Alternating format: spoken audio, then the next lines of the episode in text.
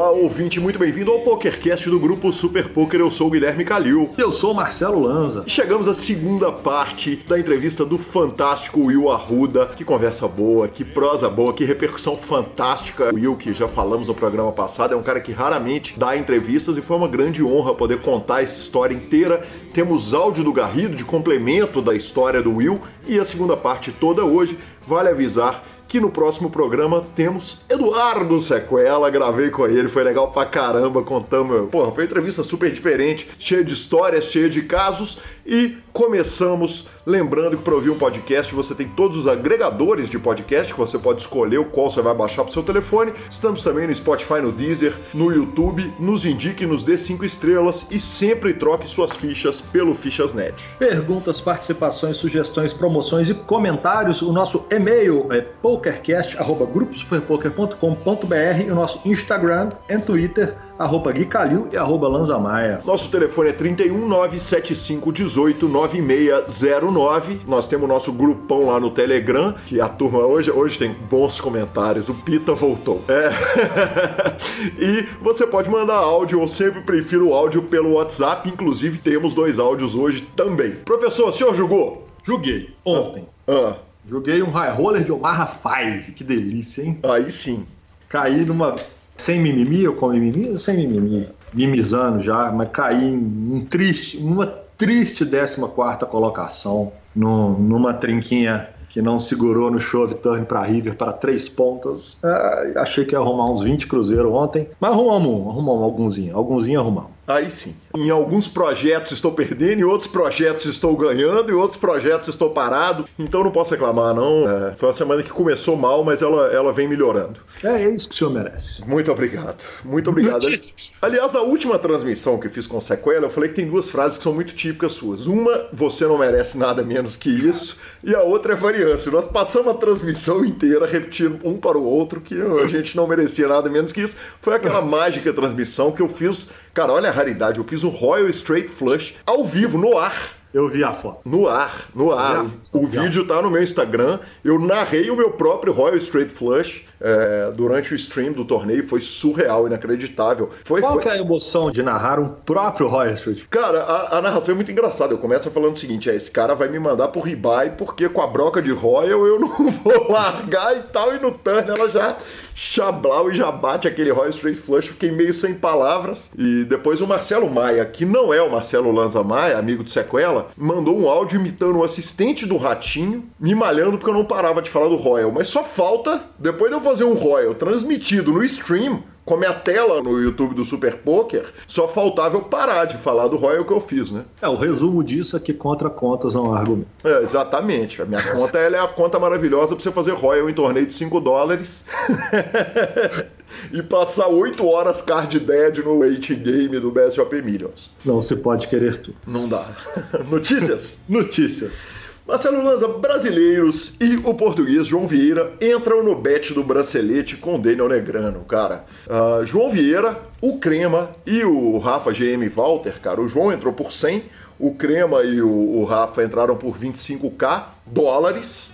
E, velho, porra, isso por si já é uma notícia super relevante pro poker brasileiro, pro Forbet, né? É, porra, entramos na era dos bets gigantescos no poker brasileiro. Mais três, né? Porque nós já temos Nerd Guy por 100 também. ah, é verdade, ainda tem isso. nós já temos Nerd Guy por 100. Exatamente, exatamente. Bom, a pergunta que tá na pauta aqui é a seguinte: O que que o Daniel está vendo que ninguém está?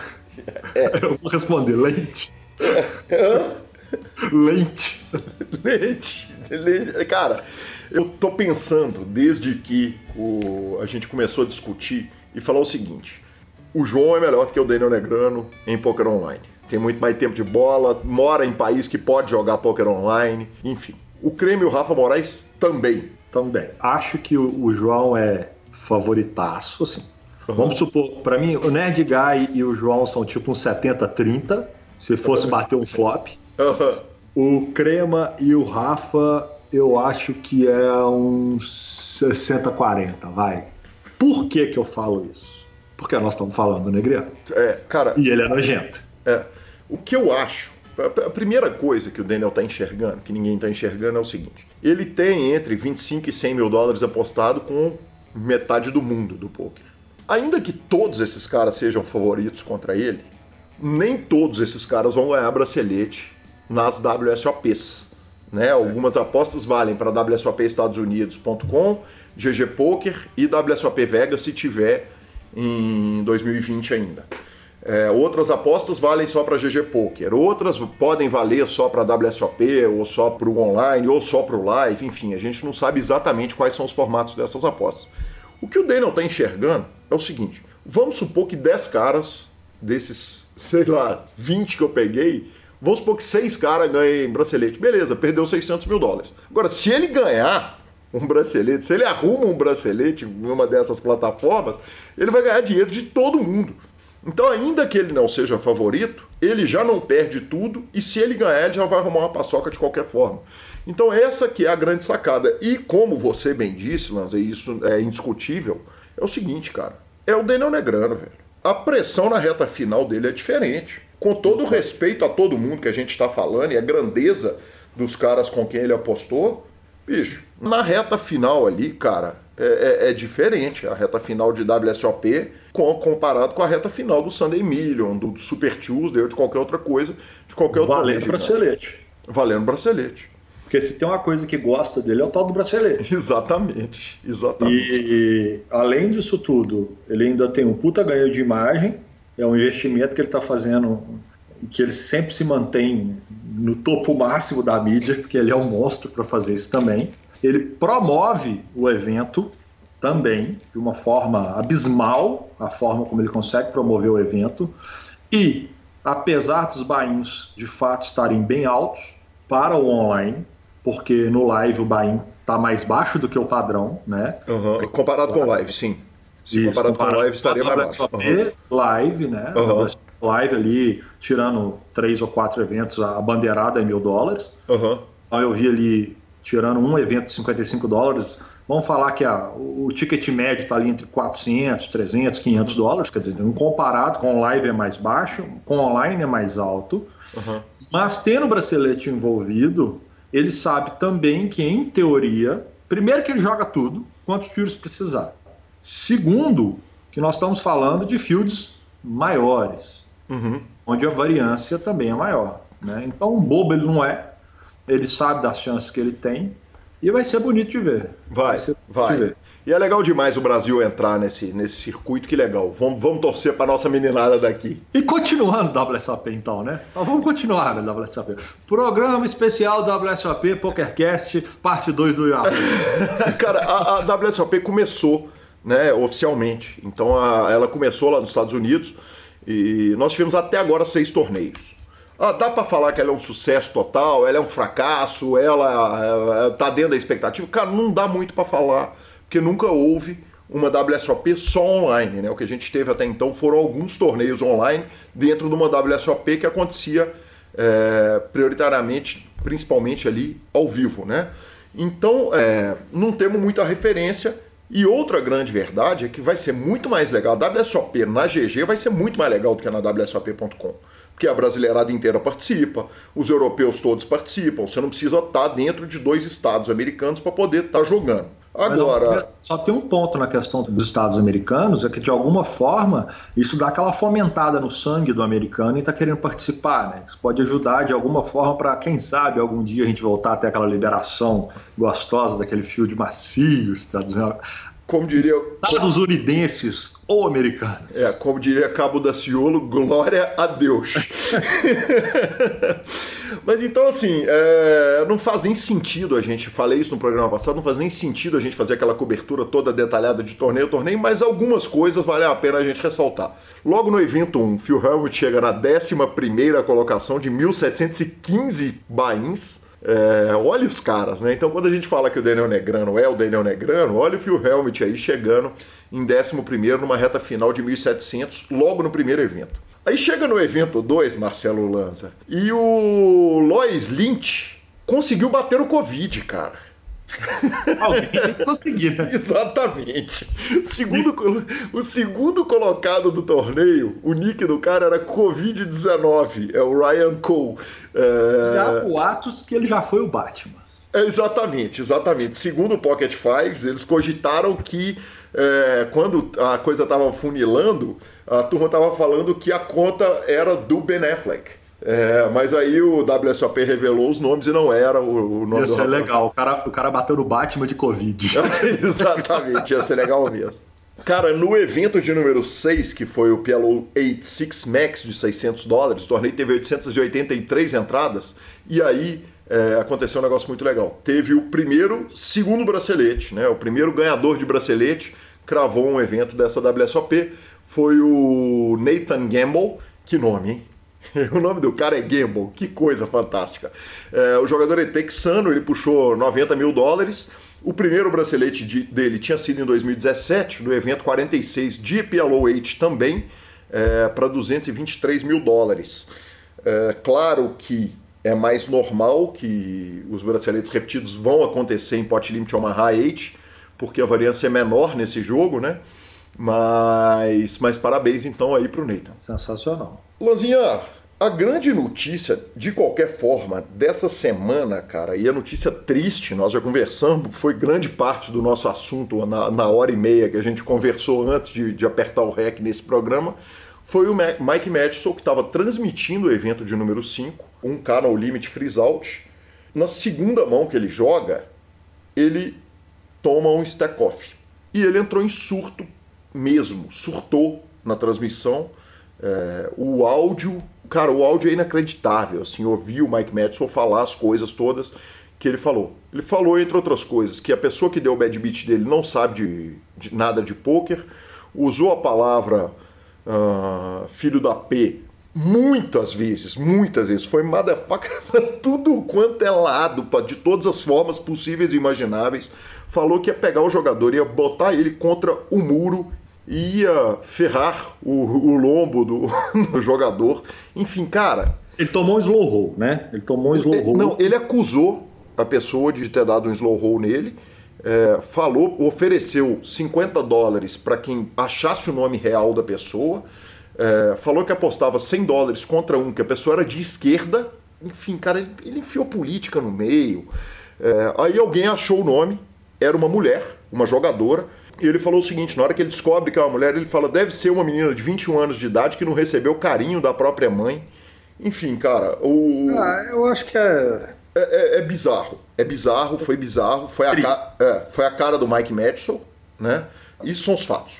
A gente sai agora dos fatos e vamos para os comentários. A primeira coisa é o seguinte: o Mike Madison, obviamente, ele está doente. Não é a primeira, não é a segunda, é a décima quinta vez que o cara tem um surto insano, uma insanidade dessas. A segunda coisa é o seguinte, cara, por que, que o Mike Madison ainda consegue ser esse cara né, essa celebridade do poker. Teoricamente é o seguinte, agora meio que assistir o Mike Matheson é, é testemunhar uma morte em vida ali, né, cara? Ele tá doente, todo, todo dia tem problema, toda hora tem. É, é estar doente, obviamente, não é demérito nenhum, mas, mas a agressão gratuita, uma porrada de gente, a, a quantidade de, de, de bobagem que ele faz é um negócio que é sem tamanho.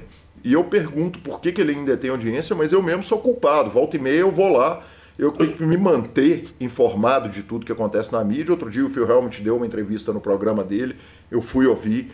O Miami John, o John Cernuto também deu uma entrevista lá, eu fui ouvir, cara, mas é, é, é lamentável. E, e, por último, cara, isso aconteceu na WSOP. Né? Era um torneio da WSOP. O, o Ty Stewart, que é o diretor executivo da WSOP, falou que o chat no, na WSOP.com é, é, fechado, que eles já tomam todos os cuidados e tal, mas que o negócio aconteceu em outra plataforma, que foi no YouTube, e que ele não vai ser punido. Eu te pergunto, Lanza, ok ele não ser punido? Quer dizer, a, a WSOP tem que fazer alguma coisa, deve fazer alguma coisa? Porque se é no salão, ele está banido instantaneamente. Eu acho que se é no salão, sim. Se é no chat do. Do WSOP.com. WSOP, sim. Mas, cara, colocar na conta do WSOP pedir uma punição para o Mike Madison porque ele estava no canal dele no YouTube fazendo, é você pedir para os caras terem que então olhar 100% das pessoas que estiverem fazendo tweet ou no canal falando alguma coisa. É, é claro que o fato dele ser uma personalidade nem tão grata assim, mas uma personalidade do meio, isso pesa, mas o que a gente espera das pessoas que representam o esporte de alguma forma é o mínimo de etiqueta e respeito com os outros, que é uhum. coisa que ele já não tem há muito tempo. Então, esperar alguma coisa positiva dele é chover molhado. Infelizmente, é isso. É... E ainda mais quando se tratando de online, cara. De online pode ter acontecido um bilhão de coisas. Eu sou contra o slow roll, sempre fui contra o slow roll. Eu não, não faço slow roll com o meu inimigo, apesar dele merecer várias vezes. Apesar que eu praticamente não tenho inimigo, graças a Deus, mas. É, cara, mas se tratando de online, a pessoa pode estar com mais tela aberta, a pessoa pode ter ido no banheiro, a conexão pode ter caído. São tantos fatores ainda que não justificariam uma pessoa comum fazer e uma pessoa que tem que dar exemplo para outras, então menos ainda. Então a única coisa que eu tenho para falar do episódio é lamentável. Eu acho que de fato não tem como colocar na conta do WSOP isso. É lamentável. E Segue o jogo, fazer o quê? É, eu, eu, eu tô muito de acordo com você, acho que é isso mesmo. E a jogadora levou a coisa toda com a maior tranquilidade. Ele deu uma tuitada para ela, ela respondeu o seguinte: não foi intencional, mas da próxima vez pode ser. E botou um emoji com a língua de ele fora. Vai merecer, né? É, eu acho que, como, di, como diz Marcelo Lanz, ele não merece nada menos que isso. Nada cara. menos do que isso. Perfeito. Você planta o que você colhe, senhor. Segue o jogo. Perfeito. Temos tribete? Temos tribete, cara. O WPT já estava anunciado, na verdade, mas agora está cada vez mais bem desenhado o WPT World Online Championship. Eles já tinham feito uma série de 30 milhões agora na, durante a pandemia, agora os caras anunciaram 100 milhas garantidos. O torneio vai acontecer no Party Poker. É, vai ser de 17 de julho até 8 do 9.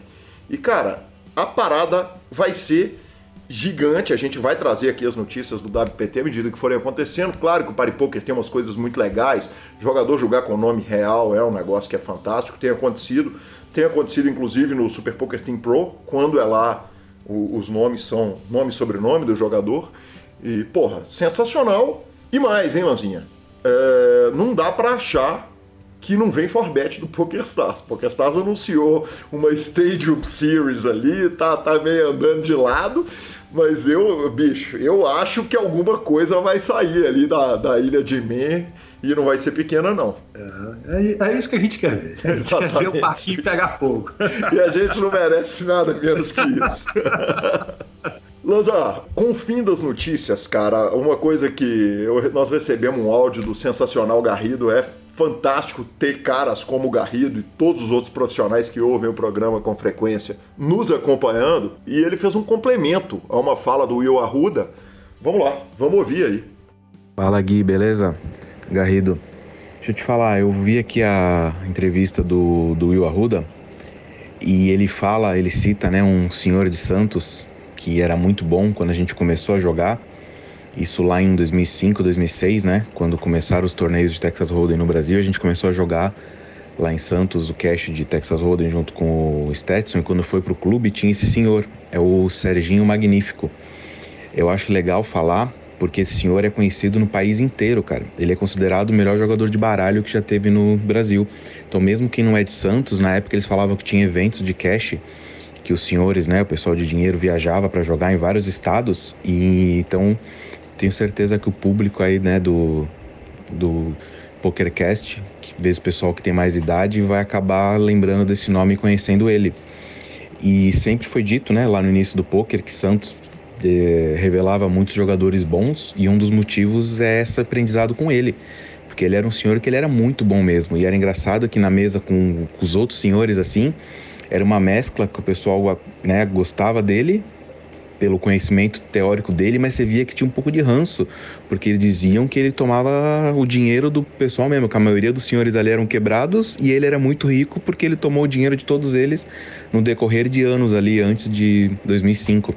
E ele tinha uma frase muito legal que, assim, o Will, eu, o Caio Fã, o Stet, a gente levava o jogo a sério já lá no começo, mas tinha uma molecada que só ia para fazer bagunça e a molecada começava a gritar, fazer barulho, ele fazia aquele shh, se quer brincar, compra um macaquinho. Aqui o jogo é sério. E todo mundo ria, ria. E ele, meu, um senhor de 80 anos, descobrindo um jogo novo, porque ele era rei, ele era conhecido no stick e no poker fechado, e o Texas Hold'em era novo. E ele levando o jogo a sério lá, querendo bater de frente com a molecada, tentando entender o jogo. O cara era bom. Pensa um cara que tinha o feeling, que tinha o tato pro, pro jogo mesmo. É isso aí, Marcelo Lanza. Se o senhor quer brincar, o senhor compra um macaquinho pra você, que esse podcast é sério, tá bom? É disso que eu tô falando. você quer brincar, desce pro play, senhor. Exatamente. É Obrigado, Garrido. Que legal, cara. Que, que complemento legal e que papo que nós tivemos depois desse áudio que você mandou. Fantástico. Vamos pro anúncio do Fichasnet, segunda parte de Will Arruda. O Fichasnet é o seu parceiro para compra e venda de ficha nos principais sites de poker online. Chame o Fichasnet e avise que chegou até eles pelo PokerCast para participar de promoções super especiais para os nossos ouvintes. O WhatsApp do Fichasnet é 062 99837 1007 e lá você negocia suas fichas com os melhores preços. O Fichasnet trabalha com créditos do PokerStars, PariPoker, PP Poker, o Poker, EcoPays e AstroPay Card. Repetindo, o WhatsApp do Fichasnet é 062 99837 1007. O número está na descrição dos nossos programas. Fichasnet, confiança e melhor preço para suas fichas.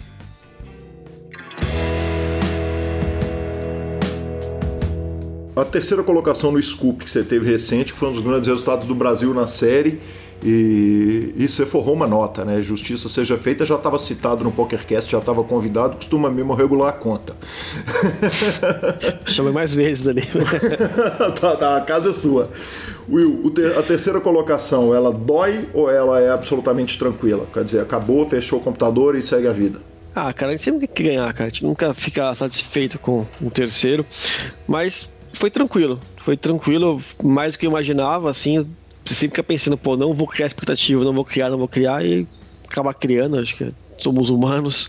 Uhum. E, mas foi bem de boa, assim. Acho que provavelmente se fosse voltar uns anos, teria ficado mais, mais chateado. Mas, cara, se arrumar essa nota ali, tipo, se ficar triste, acho que é até uma ofensa para as pessoas, para outras pessoas, né? Mortais. É, a, a vida, eu gosto de falar pro Rafa que a, a vida tá muito boa para ficar reclamando. Então, eu levo isso tento levar isso o máximo possível, né? Acho que todo mundo reclama, mas reclamar já é o que não é saudável, né? Sim. E, então... e, e a, esposa entende bem essa competitividade? Em algum momento ela, ela, ela extravasa pro casamento?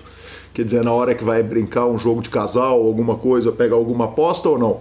Não. Ela, assim, ela sabe, sabe as regras do jogo, tipo, mas tipo, eu não conto pra ela os resultados. Tipo, esse, cara, não tem como se esconder. Uhum. Mas eu assim, quando eu perco eu não falo, quando eu ganho também eu não falo. Então uhum. eu, eu prefiro manter o negócio neutro para ela não, não se desgastar emocionalmente, porque eu sei que é, vai ser perder uns valores muito altos um dia, mexe né, com, a, com a pessoa. Então eu, eu deixo ela fora desse, desse problema. Eu mesmo não, me abalo assim, tipo, quando perco bastante, tipo. Perfeito, mas tem aquela história do menino que fuma na rua e fala que os pais não sabem, mas o pai sabe. Você acha que ela sabe quando você ganhou ou que você perdeu? Ou você acha que ela não faz ideia na hora que você termina uma sessão e chega para e senta para jantar ou para almoçar ou para qualquer coisa, ela, você acha que ela faz ideia ou não faz a menor? Ah, ela sabe o quanto que eu ganho, né? Tipo, ela eu, é não, tudo eu meio a meio. o seguinte, a gente, na, na mas no dia a dia não sabe. No, no, seu humor, ela consegue ter uma leitura ah. de se você ganhou ou você perdeu? Ah, acho que depende um pouco do dia. Tipo, acho que talvez algum dia pior ali. É que, assim, se queimar jogando, difícil acontecer, né? Tipo, é, não, tipo assim, ao vivo talvez ela, ela percebesse, tipo, conseguisse perceber um pouco mais. Uhum. Mas não acho que ela note tanto, não. Perfeito, tranquilo. Will, é, aí a gente chega numa parte que eu acho que é, é, é, é a parte mais mágica da entrevista e, e que é a questão no seu foco na melhoria de outros jogadores. O, o Sketch, na sua descrição, falou um negócio que, que, que, olhando em retrospecto, é muito correto. Quer dizer que você provavelmente é o ser humano que mais ensinou poker do mundo. Né? É, você é um cara que, que, que, no que diz respeito à sua carreira de jogador, quer dizer, você, você, você joga, tem resultados impressionantes, 3,2 milhões de dólares é, de brutos, é, é de bruto, bruto. Ah, lucro é, é muito menos. Claro. Mas, mas a grande verdade é o seguinte, que entre ser o professor Will, é, o instrutor Will, o mestre, o, o porra, o guru de tanta gente, se, se, se, e ser o jogador, se optou pela primeira coisa, né? Sim. É, sempre me, sim, me deixou mais satisfeito ver as pessoas melhorarem do que os meus próprios resultados. Né? Uhum. Então, uma, uma opção minha, né? Acho que também eu vi que eu era bom para ensinar uhum. e esse esse ponto de eu ter essa habilidade assim de ensinar acabou assim, você gosta de fazer o que a gente é realmente melhor, né? Então eu conseguia ver que eu era melhor ensinando às vezes do que do que jogando, né? Tipo, uhum. E acho que de dar aula em horas, tipo, assim, não sei se fui com mais de horas de aula, tipo, mas se não for, tô entre os três, mas imagino que seja o cara que deu mais aula de poker no mundo. E, cara, é muito bom você pegar e ver um jogador seu que às vezes tá num, tá num ferro, tá lá, tipo, um ano sem ganhar e pega e tipo, busca isso. Você faz o cara voltar a ganhar, tipo, dar confiança. E o carinho do todo deles tem comigo, assim, de pegar, mandar boas palavras, isso me deixa muito mais contente do que ganhar um torneio. Agora, ganhar um torneio que muda, a, a, o que eu acho que muda entre um e outro é que ganhar um torneio na hora, naquele momento, não tem nada mais, mais legal, cara. Realmente, você ganhar o torneio da pizza é muito bom. Aham. Uhum. Perfeito. Mas aquilo acaba, aquela, aquela alegria, tipo, ela, ela é momentânea, né? Uhum. Ela, tipo, vai ali, tipo, um dia pro outro, sei lá, tipo, dois dias ali no máximo.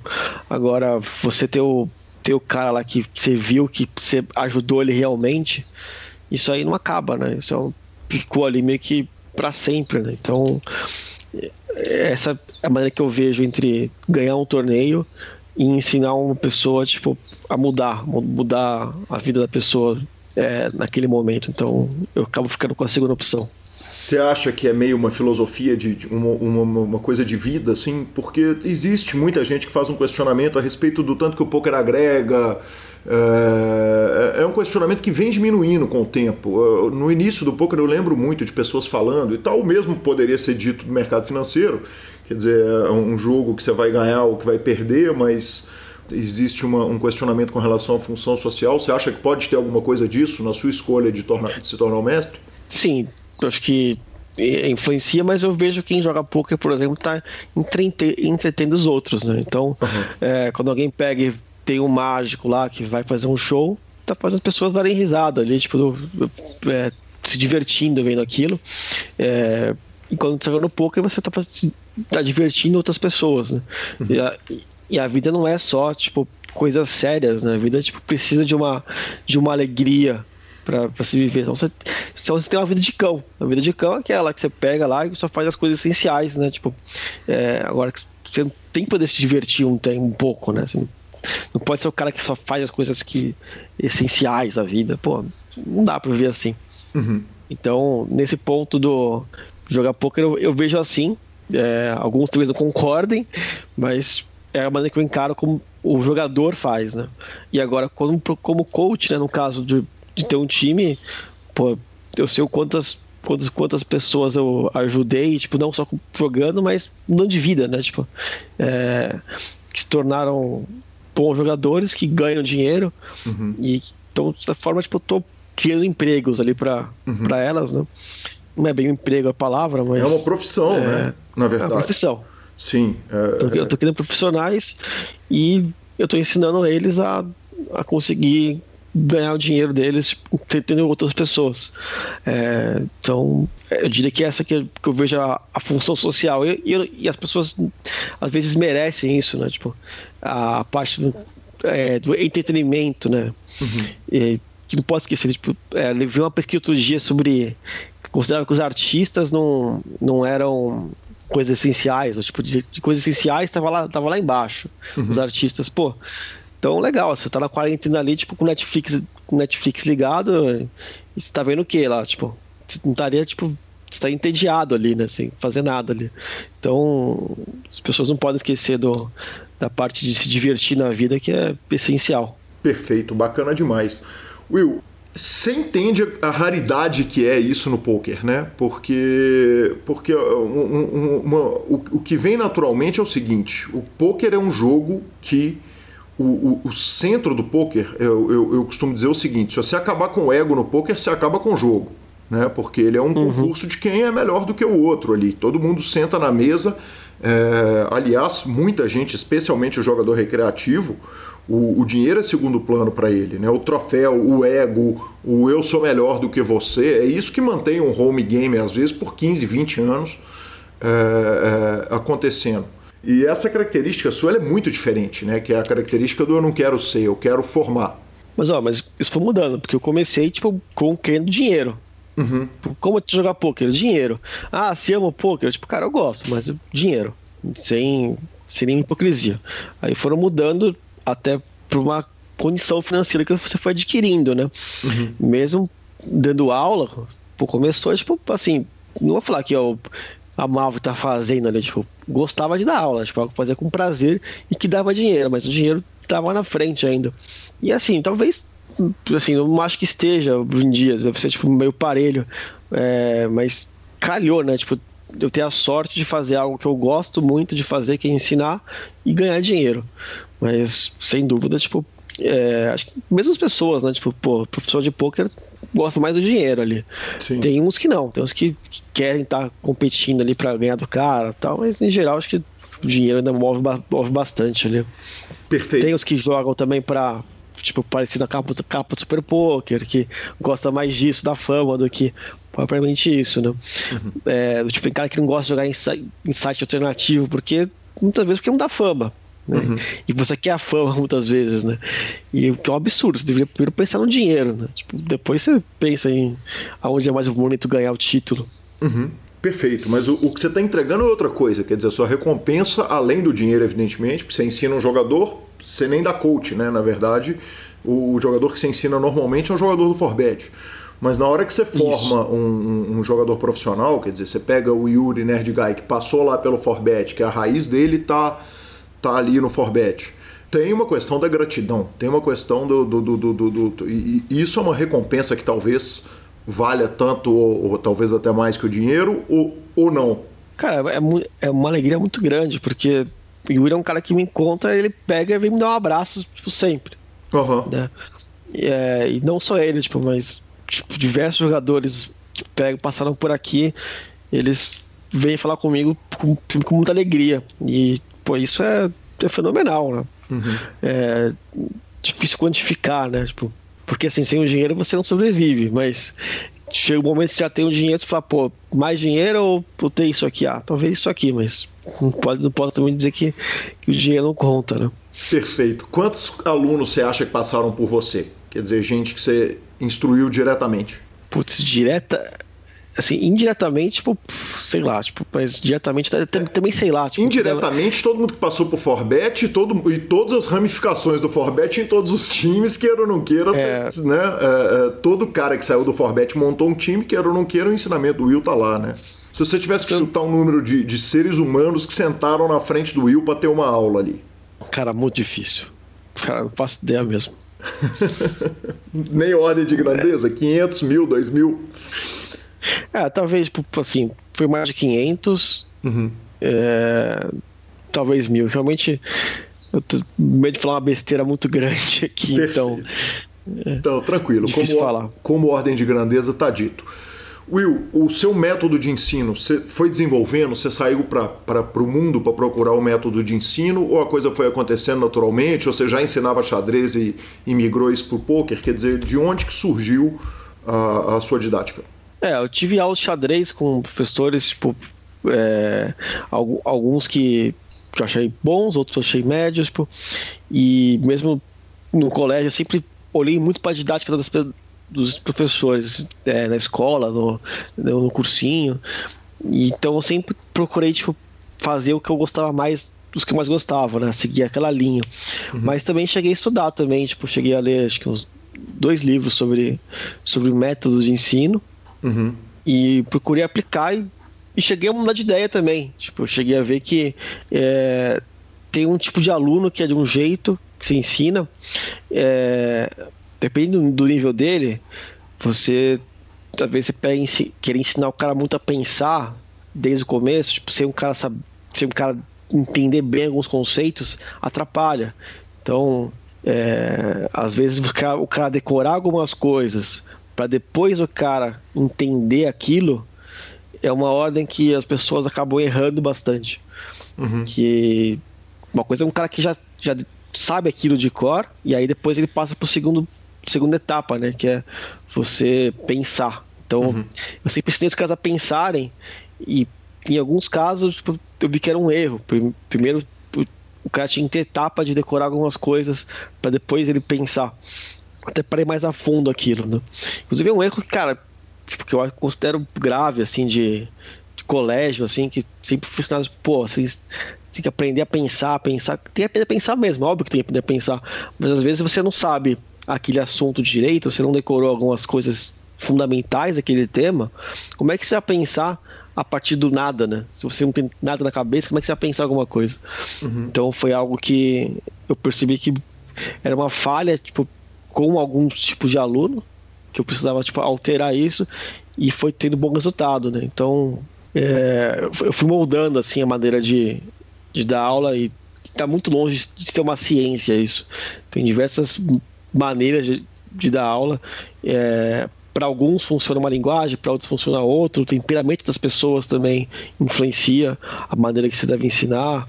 É bem, é bem profundo e eu, eu não me vejo como um pedagogo assim, tipo, eu não tenho essa formação. É, eu procuro ensinar assim, tipo, como, digamos, na prática eu, eu vi que funciona. Perfeito, mas são 12 anos dando aula todo dia, né, praticamente. Quer dizer, todo mundo que, que é do poker em algum momento saiu para abraçar a carreira ou para fazer uma coisa A ou B, ou largou o poker e voltou e tal, e, e, você não, você passou esses 12 anos praticamente todos os dias, tirando o, o dia do grind ali, obviamente o dia de descanso, dando aula todo dia. Você dá aula para grupos, né, Will, no, no, no Forbet, naturalmente. É, é dá para grupos, é, e também para eu faço também individual também com alguns algumas pessoas do time, né?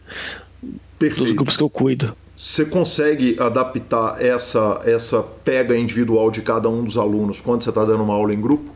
Porque, evidentemente, você vai ter um aluno que quer saber mais o fundamento, quer entender o fundamento, outro que quer decorar, quer uma decoreba ali, e, e, é difícil atender isso para todo mundo junto.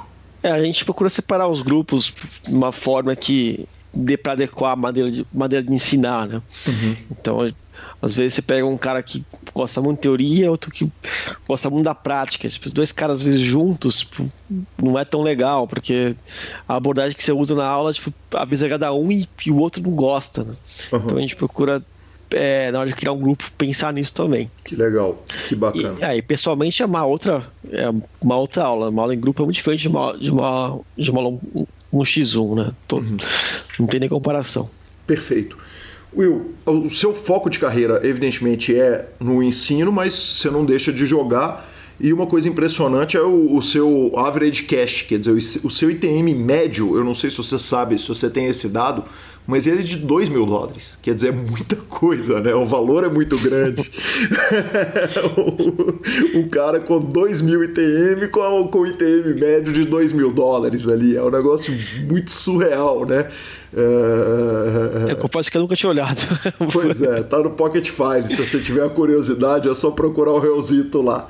É, conta para mim a sua relação como jogador, porque obviamente você tem que se manter com o casco afiado para poder ensinar para a meninada. É. Eu diria que esse é o principal motivo que eu que mais motiva jogar hoje é isso. Porque eu sei que eu tenho que seguir sendo referência. A hora que eu paro de ganhar, a hora que eu paro de jogar, o cara pega e ela tá legal, você ensinou isso aqui há dois anos funcionava, mas e hoje? Uhum. Você, não, você não tá ganhando, né? Então o cara questiona um pouco mais, né? Por exemplo, chega, chega o NASA no time aqui do Forbet, né? Aí ele pega lá, tipo, vem falar a mesma coisa que eu falei. Mas, cara, o cara tem uma autoridade, tipo, bizarra, o NASA, né? Tipo, uhum. Então, você ter autoridade é muito importante. Tipo, se eu de um cara que tem lá pós-doutorado, tipo, em sei lá, em, em física, sobre algum tema da física, tipo, só fica quieto, né? Você só ouve e fica quieto, você não tem que falar nada. Uhum. Você, e, e, às vezes, tipo, essa autoridade é muito importante, porque o cara pegar o vídeo, tipo, ele não, não ficar na dúvida, tipo, ele não pegar e pensar muito e questionar, porque é óbvio que assim, não tem problema nenhum o cara questionar. Mas tem momentos que simplesmente é o fato, né? E se o cara não confia que o fato é aquele, atrapalha demais para ele aprender, né? Ele fica, tipo, querendo contestar tipo, achar problema. Que, assim, você também teve aula no colégio, na né, faculdade, enfim, tipo, você sabe como é que é. Tem sempre os caras que querem questionar tudo, uhum. né? Sim. E muitas vezes, é, muitas vezes atrapalha a pessoa isso. Uhum. Tem coisas que são fatos, né? não dá para você querer mudar o que, o que aconteceu. E então o que me faz realmente tipo, jogar é assim, me manter, me manter ativo para uhum. conhecer melhor também o que está acontecendo. É, tem uma diferença muito grande entre a teoria e prática, né? O que funciona e o que não funciona é, são coisas tipo, muito diferentes. Tem coisas na teoria que são maravilhosas, são lindas, tipo, uhum. só que você vai por aqui na prática e não funciona. Sim. Simplesmente não, não dá certo. E no poker, tipo, eu tenho que jogar por isso, né? Preciso manter, os caras têm que me ver jogando os, os torneios mais caros e me terem como, como, referência, até para minha aula realmente ter a efetividade que eu quero que tenha. No dia que você vai acordar, você acorda na pilha para jogar? No, no, no, dia que você vai jogar, que você fala, cara, hoje tem um main event do Scoop, você acorda felizão que vai jogar? Ou é, é, é mais um dia como se você fosse dar 12 horas de aula no dia? Putz, eu acho que é quase como se fosse mais um dia. Não é, não, não é igual, mas não é tão diferente.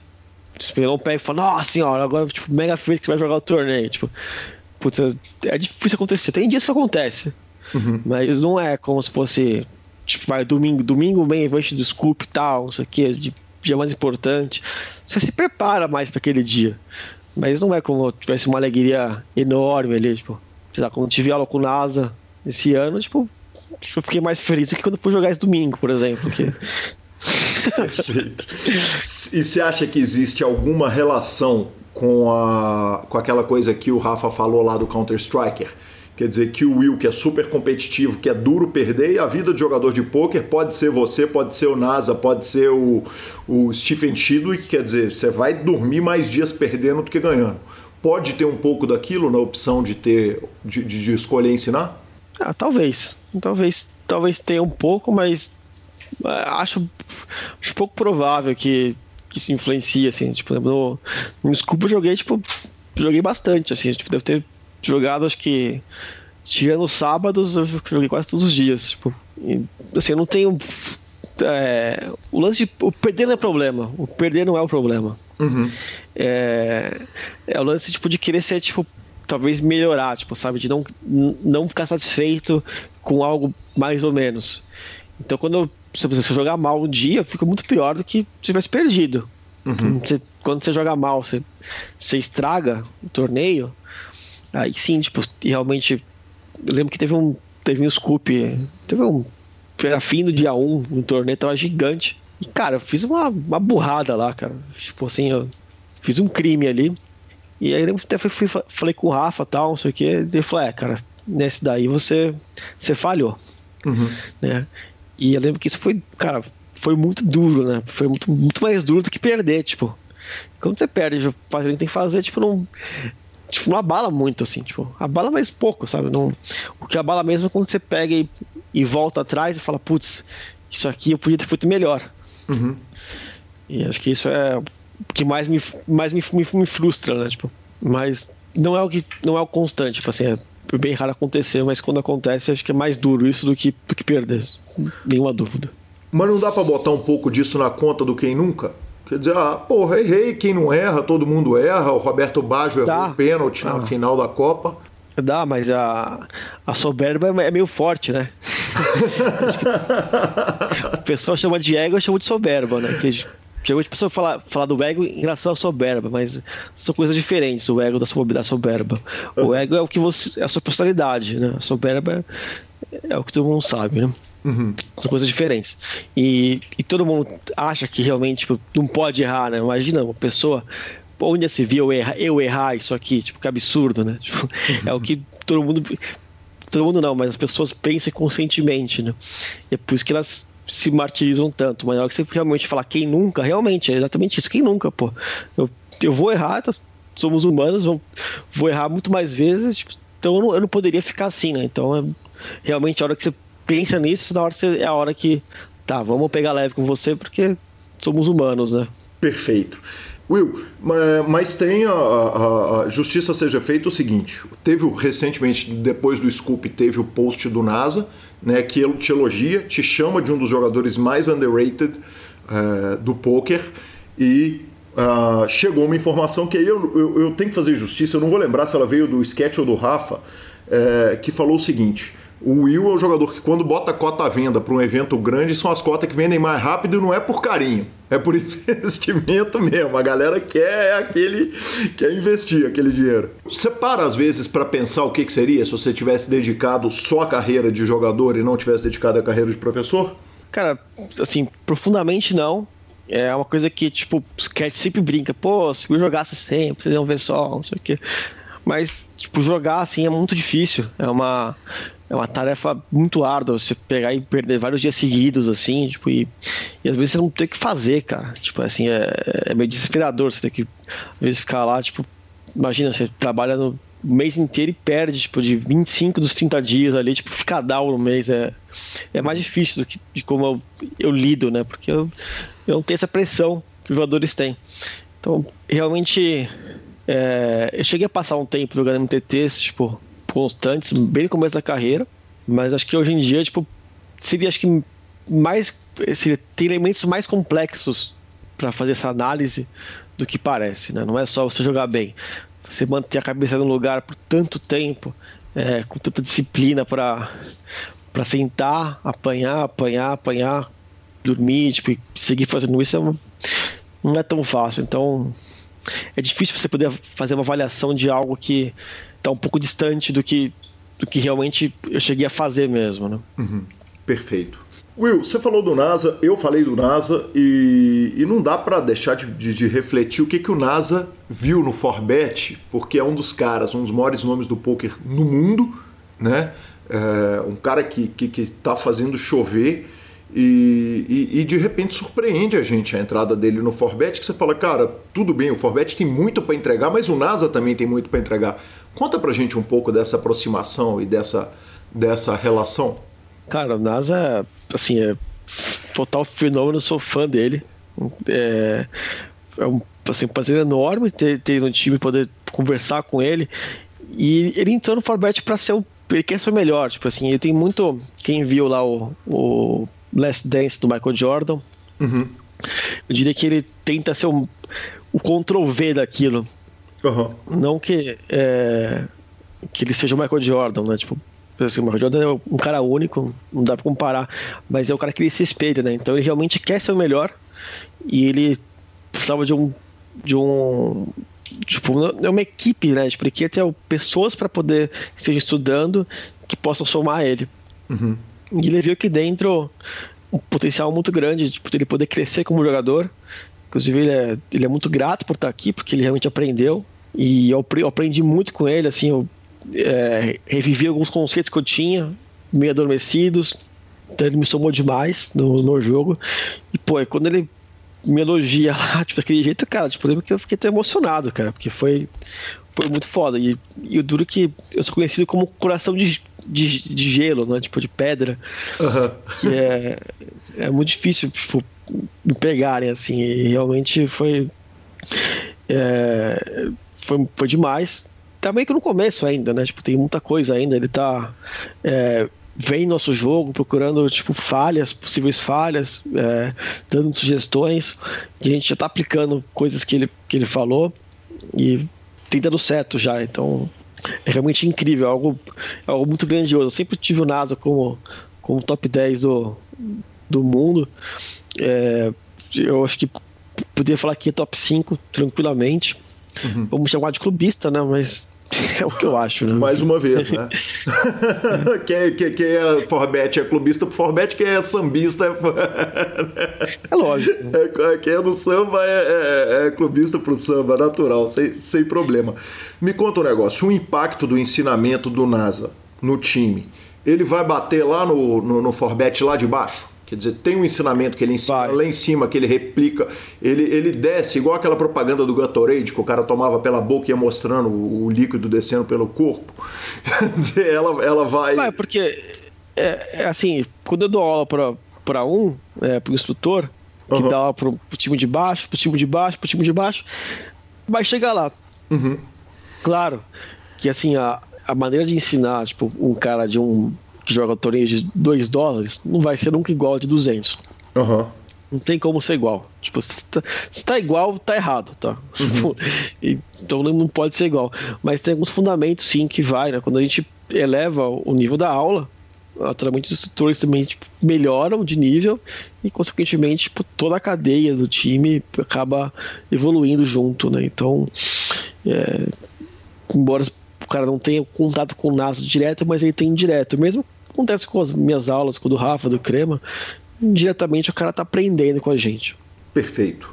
Uh, Will, eu, eu, fiz essa pergunta algumas vezes, talvez tenha sido a pergunta que eu mais repeti, fora o quem era o jogador antes do, do, do, do, do início da carreira dele, antes do poker. Mas eu não posso, tendo você aqui na minha frente, eu não posso deixar de perguntar isso. Talento e esforço quanto do poker hoje, a gente, você falou lá no começo da conversa, na primeira parte do PokerCast, obviamente aqui a gente já está na segunda, você fala do Stetson. O Stetson já era esperto, já era e tal, estava na frente de todo mundo e naquela época o talento valia muito mais do que o estudo. Hoje em dia, é, é possível um jogador que não tenha a pega para o jogo, que não tenha o talento, não tenha aquela habilidade nata do jogo, ele se virar só com estudo? Quer dizer, qual que é o peso de talento, esforço no início, no meio e, e no auge da carreira de um jogador? Bom, é, se botasse alguns anos, é, o talento realmente é algo que passava por cima fácil, bem uhum. fácil.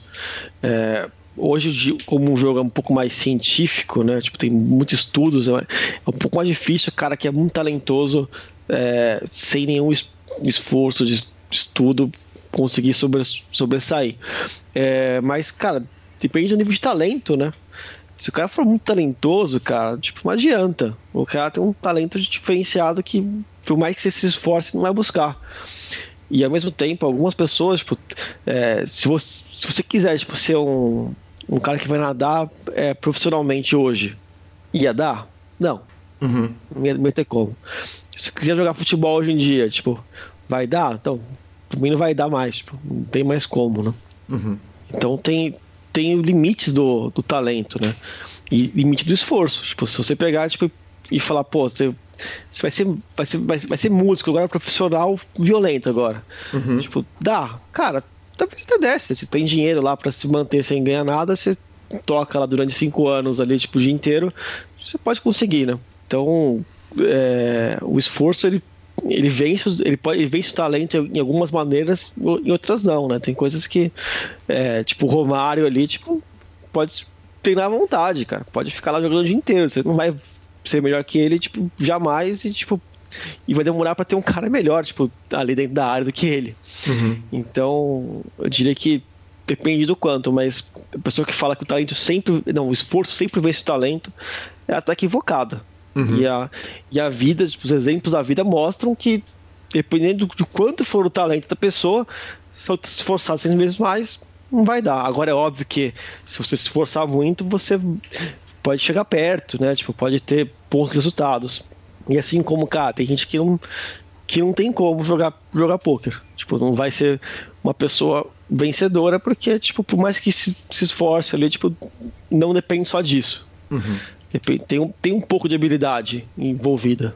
Não é só, tipo, só pura, é, por estudo ali, né? Se os caras não souber jogar na hora, igual, tipo, leão de treino. Uhum. Tu treina o cara é fantástico. Chegando lá do jogo ali, com pressão, o cara não consegue. Uhum. Então, Isso acontece no poker, quer dizer, o jogador que acontece. sente a pressão. Acontece muito. Uhum. Acontece muito mesmo. Tipo, você vê. Quando, quando vale muito dinheiro, tipo, mesmo o cara bom, muitas vezes, tipo, pipoca ali, né? Uhum. Sim. É muita pressão ali, pipoca. Ele... Então, se o cara não souber, tipo, jogar sob pressão, o que acontece? Já era, né? não, não, adianta ali. O cara vai, vai chutar pro gol ali, vai. No treino vai ca... é caixa todos, né? Na hora do jogo, tipo, essa bola na trave. Perfeito. Então isso, isso conta. Perfeito. Will, é, aproveitando que eu já entrei nas discussões típicas do PokerCast, mas na hora que a gente está cutucando um cérebro feito seu, a gente não pode deixar de perguntar. Cara, a questão do uso de HUD. O Party Poker tá, tem, tem é, é, baniu o HUD, né? E, e, a gente sabe que o PokerStars não fez isso ainda, pelo menos em parte, porque é muito difícil você, banir para todo mundo, você conseguir uma, uma resolução uniforme disso. Qual que você acha que é o futuro do HUD no poker? Cara, o HUD é usado, tipo, desde o começo do, do poker online, né? Uhum. O grande erro das pessoas é querer fazer o poker online ser igual ao poker live. São coisas diferentes. Sim. São tradicionalmente diferentes. Então você querer mudar o poker online pro poker live, deixar o mais igual possível, você está querendo mudar o jogo na sua essência. Então uhum. começa por aí. Em relação ao HUD, é, o motivo que eu, que eu acho que seria muito ruim banir o HUD para todo mundo é, é pelo seguinte simples motivo. A tecnologia te permite que você burle esse sistema de alguma forma. Uhum. Sim. Né? Então, a hora que você permite que alguns bullying esse sistema sem ser detectados, o que acontece? Alguns usam, outros não. Uhum. Né? E, pô, tecnologia tipo, é, é, bizarra, né? O cara abre servidor, tal, não sei o quê, tipo. E, então tem, tipo, tem uma polêmica muito grande em relação a isso, mas eu acho uma, uma baita bobagem, né? As pessoas é, jogam, jogam um jogo com tabelinhas de range do lado, muitas vezes, né? Tipo, que orientam o que fazer em tal situação. E que isso pelo site pode fazer. Uhum. Então, é, tirar o root seria tipo seria uma bobagem, seria um, um, erro, um erro grave, tipo. E eu não acho que iguala, eu acho que às vezes até piora pro, pro, pro, pro amador e o, e o Party Poker tá aí para mostrar, né, que os números mostram, né, que por exemplo, o time do Forbet, tipo, talvez ganhe até mais no Party Poker. Não, acho que não, mas é, em relação a ROI, dependendo do ABI, tipo, ganha mais. E aí, não tem rude.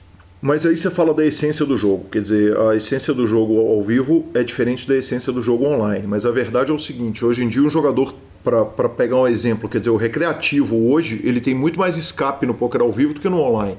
É, é uma forma de, de, de fazer com que o jogador recreativo não seja trucidado com tanta facilidade, como são, por exemplo, os spin and goals e outros recursos que os é. sites vêm usando.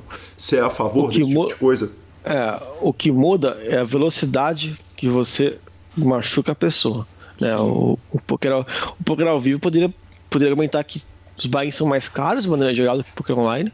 Uhum. Então, os buy sendo mais caros, você acaba perdendo mais por torneio do que no poker online. Mas se você fosse fazer a comparação, tipo, eu vou jogar 100 torneios online, 100 torneios ao vivo no ano, uhum. que, muitas, que, é, que muita gente faz, né? Tipo, que a pessoa joga online muito mais, né? O cara abre, 8 torneios, né? Então você acaba perdendo mais rápido. Uhum. Então só o que muda é a velocidade que você perde o dinheiro, né? Tipo, não necessariamente. Tipo, assim, claro que ao vivo é mais fácil também. Você pode ir para esse lado também que é um pouco mais soft. Uhum. É, mas sinceramente não, não vejo essa forma né, tipo, de trucidar não, o, o sistema.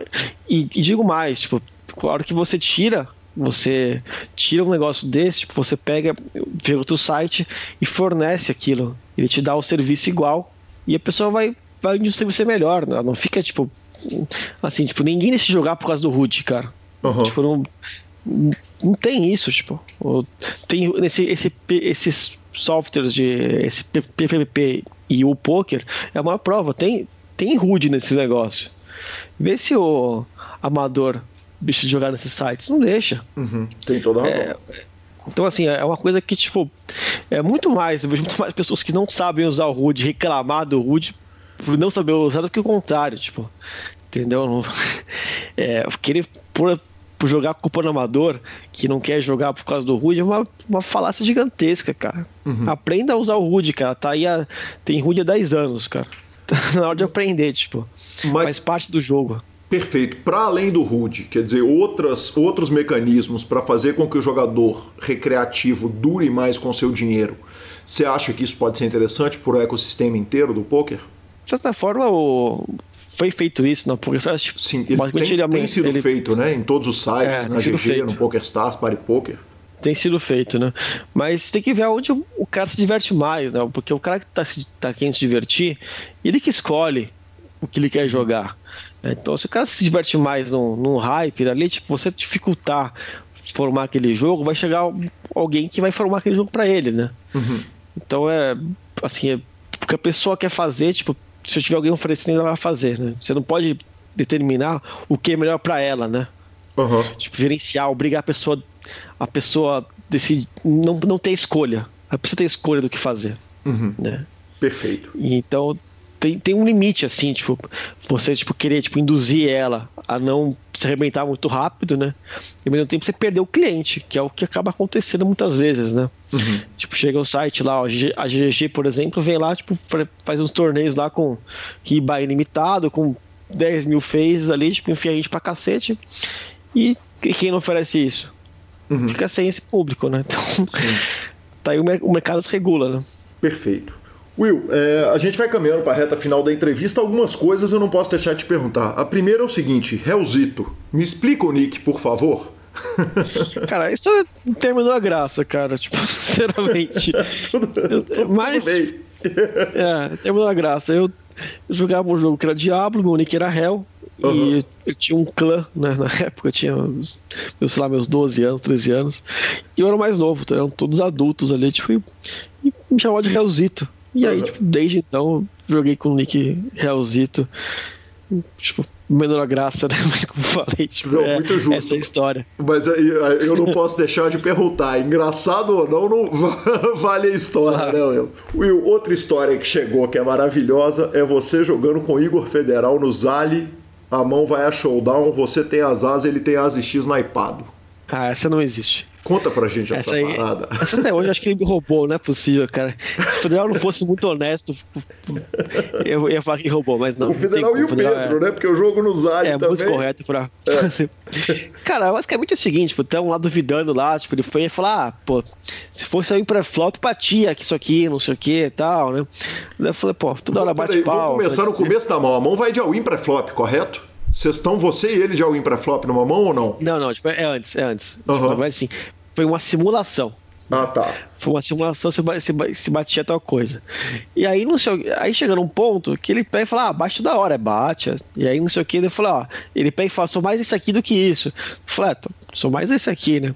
Aí, tipo, cara, o Fidel não, gosta muito, tipo, ele, assim, ele adora desafios, né? Então, você ele foi desafiado. Desculpa eu te interromper. O esse aqui seu era as as, o esse aqui dele era as 5, as 6 naipado, correto? É, isso. Uhum. O meu Ice Ice, ele prefere o Ice X lampado. Uhum. e, cara, tipo, o federal, se, se ele for desafiado, cara, tipo, esteja disposto, tipo. a, e as últimas consequências. É. Ele vai, tipo. E aí, cara, rolou um bet de um pra um, cara. De, acho que foi, cara, foi 100 dólares, cara, um pra um na parada, cara. O cara bate o. É, aí, tipo, simula tal, desafio, não sei o que, põe dinheiro na mesa tal, 100 dólares, não sei o que, ou foi 200, sei lá.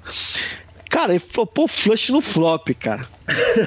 sem par, sem nada. Drawing dead, né? Cara, no, no flop eu, eu, eu, tô, eu tô quase drawing dead no flop. A conta foi essa. e, tipo, me arrumou 100 dólares lá, tipo, de maneira mais rápida. Tipo, falei, cara, não é possível, cara. O cara tem impacto, não é impossível. Enfim, e aí perdi esses 100 dólares pra ele com as pra, pra Ice X-Hypado. Nem lembro qual era o kicker, mas não importa também o kicker, né? Tipo, pelo amor de Deus. Tipo, Sensacional. Will, e pra gente encerrar, cara, é... o Caio terminou a conversa, foi uma longa conversa na preparação de pauta e ele foi super carinhoso comigo, então mais uma vez eu aproveito para agradecer ao Sketch, ao Rafa GM Walter e ao Caio Brits, é, que ajudaram pra caramba na construção dessa pauta toda e ele conta o seguinte: o, o, o Gui, o que você falou, ele, ele disse. Ele disse o seguinte, cara, quem me ensinou a jogar foi o Will. Mas do mesmo jeito que ele me ensinou a parte técnica, eu ensinei para ele a parte de feeling. E aí ele brincou o seguinte: o Will era um cara que não acreditava no churrilho. a pergunta final da entrevista é a seguinte: Will, hoje você acredita em churrilho? que de certa forma, cara, tem a. O cara que não tem nada de místico no, do jogo ali, tipo, pô. É, o cara não se diverte tanto, cara. Uhum. Então, assim, é, eu não tomo uma decisão financeira por causa disso, tipo, de maneira nenhuma. Mas, tipo, ele me falar que, tipo, confiar no feeling, tipo, é real, isso. Ele tem razão, o feeling é muito importante no jogo, muito mesmo. Tipo, é, as pessoas não, não têm ideia, tipo, do quanto que é relevante confiar no feeling. Perfeito. Agora é óbvio, né? Tipo, se você não for um cara bom, tipo, o feeling não, aj não ajuda de muito. É, a gente tem até uma história engraçada, tipo, tem a Lucky Hand nossa, que a gente jogava junto, que era o 10 set off.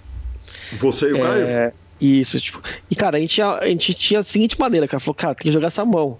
Às vezes dava um limpo ali, tipo, você pode tirar ruim de jogar, tipo, cara, metia um limpo ali, tipo, 10 set off, pra, tipo, dizer que jogou a mão tal. E, cara, parecia que sempre abria uma broca, sempre abria alguma coisa, tipo, então, é, realmente parecia que, que, assim, a gente teve um churrire com essa mão inacreditável.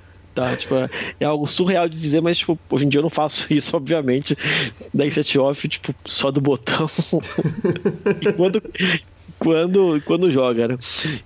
Então, é, a gente brinca bastante do nosso churrilho, mas a parte do feeling eu total razão ali, tipo, não, ele realmente influenci, me influenciou e não só tipo na parte do feeling, mas ele também me, me, ensinou, me ensinou coisas no jogo também. Ele é um cara muito talentoso para jogar, então eu, eu ensinei ele muito mais, mas ele também me ensinou tipo a parte coisas técnicas do jogo que realmente ele tinha razão. Perfeito.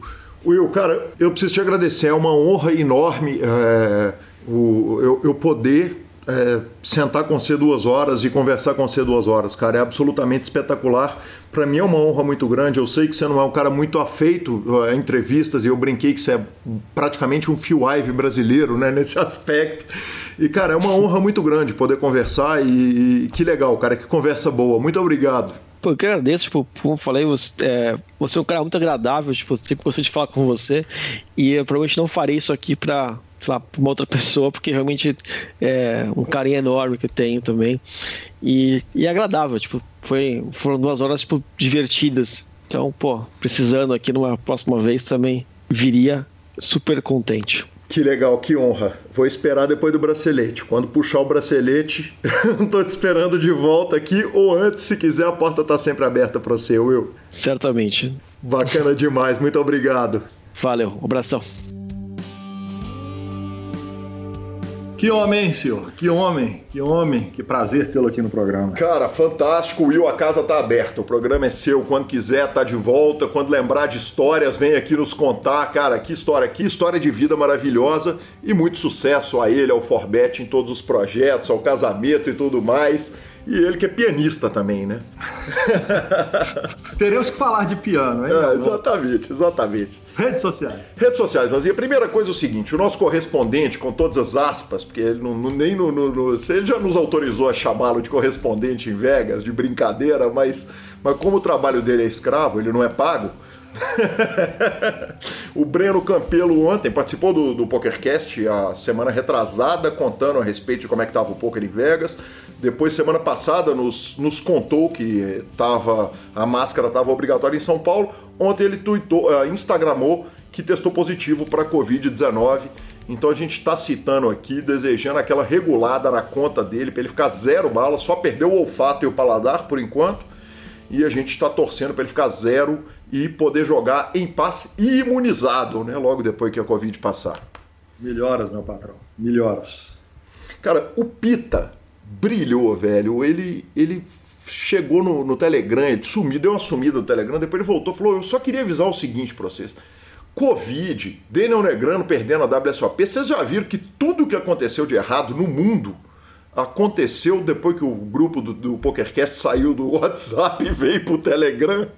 Então ele descobriu o problema de todas as causas, todos os problemas do mundo, a gente deixa aberto o, o, o espaço para a turma ligar para o Mark Zuckerberg, que está sofrendo pressão das grandes corporações, para ele poder liberar grupos enormes no WhatsApp e a gente poder sair do Telegram e voltar para o WhatsApp, porque enquanto não couber todo mundo, a gente não muda de plataforma. E por último vai o áudio do querido Maurício Paulino, Lanza, que eu chamei ele errado, velho. Eu chamei ele de Bruno Paulino, que é o nome daquele brother nosso aqui de Belo Horizonte.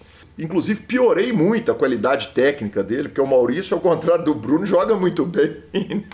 Você sabe o que é isso, né? O que é? Variância. Variância, exatamente. Então, então toma aí o áudio de Maurício Paulino. Fala, mano, beleza? É, agora acabei de entender a piadinha do meu sobrinho. Eu cheguei em casa ontem à noite e meu sobrinho que nem joga, mas ouve vocês falou assim: Cara, malandro sou eu, né, velho?